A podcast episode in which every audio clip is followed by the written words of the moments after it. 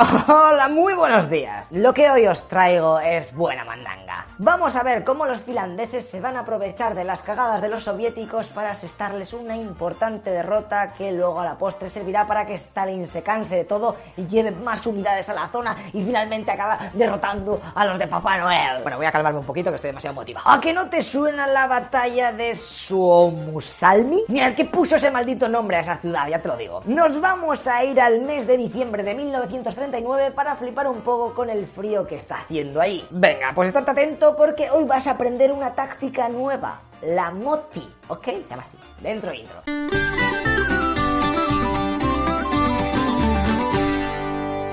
Ok, pues nos vamos a la guerra de invierno, eh, espero que hayas visto los anteriores vídeos porque a lo mejor no te vas a enterar de nada. Y teníamos a los soviéticos que llevaban una semana invadiendo por todos los frentes a Finlandia. Como ya os dije, estaban fatalmente pertretados para aquellas temperaturas de menos 40 grados. Y además, el país ese era un Cristo, lleno de lagos congelados, bosques, marismas, vamos, un jodido mapa de esos que dan asco cuando juegas a Age of Empires. Lo mismo. Vale, pues la historita que hoy os vengo a contar pasa en esta zona del centro del frente de Finlandia. Ahí, ¿veis ese pueblo rodeado de mil lagos? Bueno, pues se llama Soumusalmi. Y aunque no creas, es un importante punto, ya que tiene una estación de tren crucial para que las tropas soviéticas puedan recibir suministros. Así que el plan de los de Stalin es el siguiente. Se va a lanzar una gran ofensiva para capturar aquel lugar y luego poco a poco tirar hasta Oulu, que está a este otro lado, de tal manera que se corte el país en dos y así Finlandia caiga mucho más rápido. Bueno, pues el plan parece bastante sencillo. Vamos a ver qué ocurre. Conozcamos antes a los 17.000 soldados de Mongolia que van a ser los encargados de atacar por el norte a la ciudad esta del nombre chungo. Es la división 163 y tienen órdenes de conquistar aquella zona. Y dos días después de su ofensiva recibirán apoyos de la 44 motorizada que llegará desde el sur ahí con tanques y de todo. Eso sí, los mongoles recibieron órdenes de conquistar el pueblo, pero no de asentarse allí, porque podrían quedar atrapados por culpa de que todo alrededor son laos, ¿eh? Así que tendrían que ir un poquito para el este, ¿no? ¿Qué Muy para la derecha, anda. El 7 de diciembre, los finlandeses, viendo que van a ser atacados, incendian el pueblo para que los soviéticos no tengan ni un triste techo bajo el que se puedan cobijar. Y al día siguiente aparecieron por allí los mongoles que decidieron pasar de la orden esa de no asentarse en aquel pueblo y entonces llegaron los problemas. Los finlandeses se aprovecharon de que por aquella zona apenas había caminos o carreteras que sorteasen los lagos congelados, así que la maniobrabilidad estaba muy reducida y comenzaron a hostigar a sus enemigos. El ataque finlandés consistió en intentar atravesar de lado a lado las líneas soviéticas para luego centrarse en destruir las bolsas más débiles. Los mongoles intentaron realizar varios contraataques, pero no sirvieron de nada. De hecho, su moral estaba por los suelos, hasta tal punto que los soldados asesinaron al comisario político que llevaba su tropa. La comida pronto empezó a escasear, todo parecía perdido, así que los supervivientes se refugiaron en el poblado y otro tanto salió corriendo a través de los lagos helados para llegar al territorio soviético. Pero allí que estaban las ametralladoras finlandesas para ponérselo más difícil. Así que finalmente los fineses hicieron una ofensiva final y capturaron a los de Somousalmi que quedaban atrincherados. El 30 de diciembre se terminó esta batalla con cerca de 5.000 soviéticos muertos y 400 capturados. Pero espera, que ya sabéis que yo siempre me voy por las ramas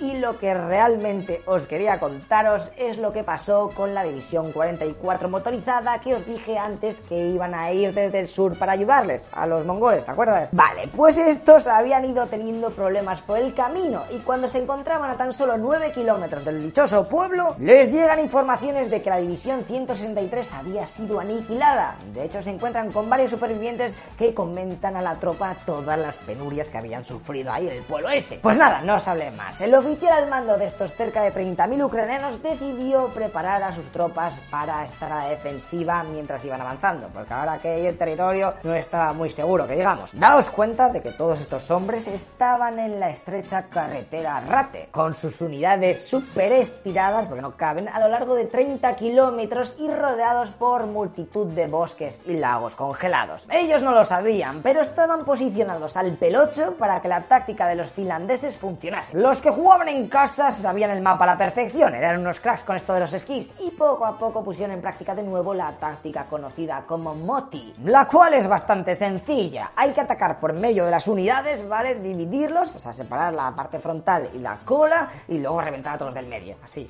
Esto en pequeña escala, ¿sabes? No vas a Pues venga, este cachico. Y pues, eh, ¿qué están haciendo los del medio? No sé, hay mucho humo. Venga, pues ya. Luego este ¿vale?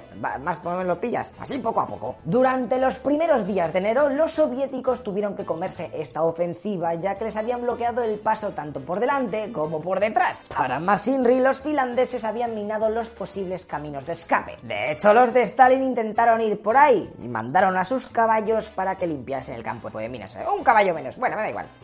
Mira, se ha llegado hasta el final. Pues solo hay que seguir las huellas del que ha sobrevivido, no del otro, ¿vale? Está todo lleno de sangre. Bueno, pues de este lado. Pero los finlandeses se dieron cuenta y mataban a los equinos al poco de comenzar su travesía en los campos minados. A ver, tú, venga, 5 metros. ¡Pam! Muerto. Tenéis 5 metros sin minas. Listo, os queda un porro. Venga. Así que no había salida. Todos en fila siendo atacados por los flancos y poco a poco incomunicados de sus colegas de adelante y de atrás. Buah, esto parece una peli de miedo. Ay, mía. Los atrás han desaparecido.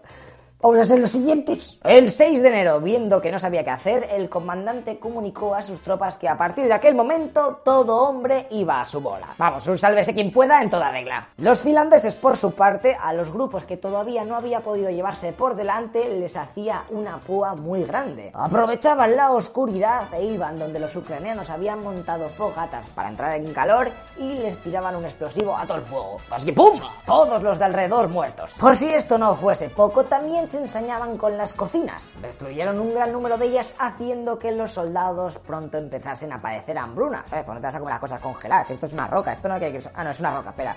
Esto es pan, esto es pan, ¿no? Es que no veo, tío. Si es pan. ¿Esto quién se lo come, loco? ¿De qué? hace una semana? Vamos a morir. Tal era el caos y la desesperación que ante la derrota inminente los tanques soviéticos se dieron la vuelta y abandonaron la infantería, atropellando a los soldados que se les ponían en medio ahí pidiendo ayuda. ¡Llévame conmigo! Vale, pues no, no podía salir de otra forma, ¿no? El 8 de enero de 1940, a las 8 de la mañana, se puso final a esta cruenta batalla de la carretera Ratte. El resultado, como puedes prever, fue un desastre. 25.000 muertos, 2.000 hombres, 65 tanques, 437 camiones, 10 motos, 1.700 caballos y casi 100 piezas de artillería capturadas. Además de fusiles, ametralladoras, cañones antiaéreos, bueno, la pera limonera. Mientras que los finlandeses tan solo sufrieron 900 bajas. Estos aprovecharon aprovecharon todo el equipo capturado para ayudar a las unidades del istmo de Karelia que estaban en las últimas. Para que os hagáis una idea de la estampa que quedó en aquella carretera, un corresponsal de guerra norteamericano describió aquello como un calidoscopio de cuerpos de 4 millas de largo. Pero sorpresa, sorpresa, ¿a que no sabéis quién consiguió escapar de allí? Pues el comandante de esta división. Vinogradov, efectivamente, logró llegar a la Unión Soviética, pero para el caso patatas, porque ante semejante desastre le juzgaron y lo fusilaron junto a otros tres oficiales de su división. Esta victoria finlandesa sirvió para varias cosas. Stalin terminó de enfadarse y preparó la ofensiva final para conquistar Finlandia, acabando con ella a mediados de marzo del 40. Los aliados que iban a mandar tropas para ayudar a Finlandia vieron cómo ellos eran capaces de detenerlos solitos, así que esperaron un poco. Pero luego, al mes, cuando quisieron retomar aquella oferta para proporcionarles tropas y ayuda, ya fue demasiado tarde. Los nazis vieron cómo, a poco que te lo currases, una victoria victoria fácil contra los soviéticos podía ser una realidad. Y por último, el ejército rojo reestructuró sus unidades. En vez de tener infantería y tanques cada uno por su lado, a partir de entonces los cuerpos serían mixtos, en plan 10 soldados de infantería por cada tanque. Y estos fueron los dos fails de la Unión Soviética que os quería contar en este vídeo, aunque ya hemos visto que luego lo supieron solventar. Quién sabe, a lo mejor si llegan a conquistar Easy a Finlandia no hubieran aprendido una mierda y los alemanes les hubieran conquistado rápidamente luego en la Operación Barbarroja. ¡Ay, chavales! Esto es una lección de la vida. No hay mal que por bien no venga. Aunque en verdad estamos hablando de miles de vidas humanas. Así que no sé si se puede hacer este símil. Bueno, pues hablando de muertos, seguro que has jugado con la VP o en algún juego donde puedas ser francotirador y te has flipado ahí a campear cosa mala, ¿verdad? Pues acaba de llegar el momento de conocer a Simo, ¡Yuhu! más conocido como la Muerte Blanca. Y fíjate que murió hace nada, en 2002. Este tío es el sniper que más soldados enemigos ha matado a lo largo de la historia de la humanidad. En una vida, en una partida, ¿vale? Venga, pues Quiniela, escribe en los comentarios cuál crees que es el score de Simo. Tranquilo, que en el próximo vídeo te voy a decir la respuesta. Y es que vamos a conocer cómo se las gastaba este finlandés y qué trucos tenía para luchar contra los soviéticos. Y ya de paso, si quieres verte el peliculón de Enemigo a las Puertas, ¿eh? Que nunca vine más de la otra vez, aunque no trata sobre esto, es de Stalingrado, pero igual, ¿eh? es gratis. Por cierto, en el próximo vídeo también vamos a aprender un poquito sobre los cócteles Molotov. Así va un combo, es que vamos a aprender de, de dónde viene el nombre.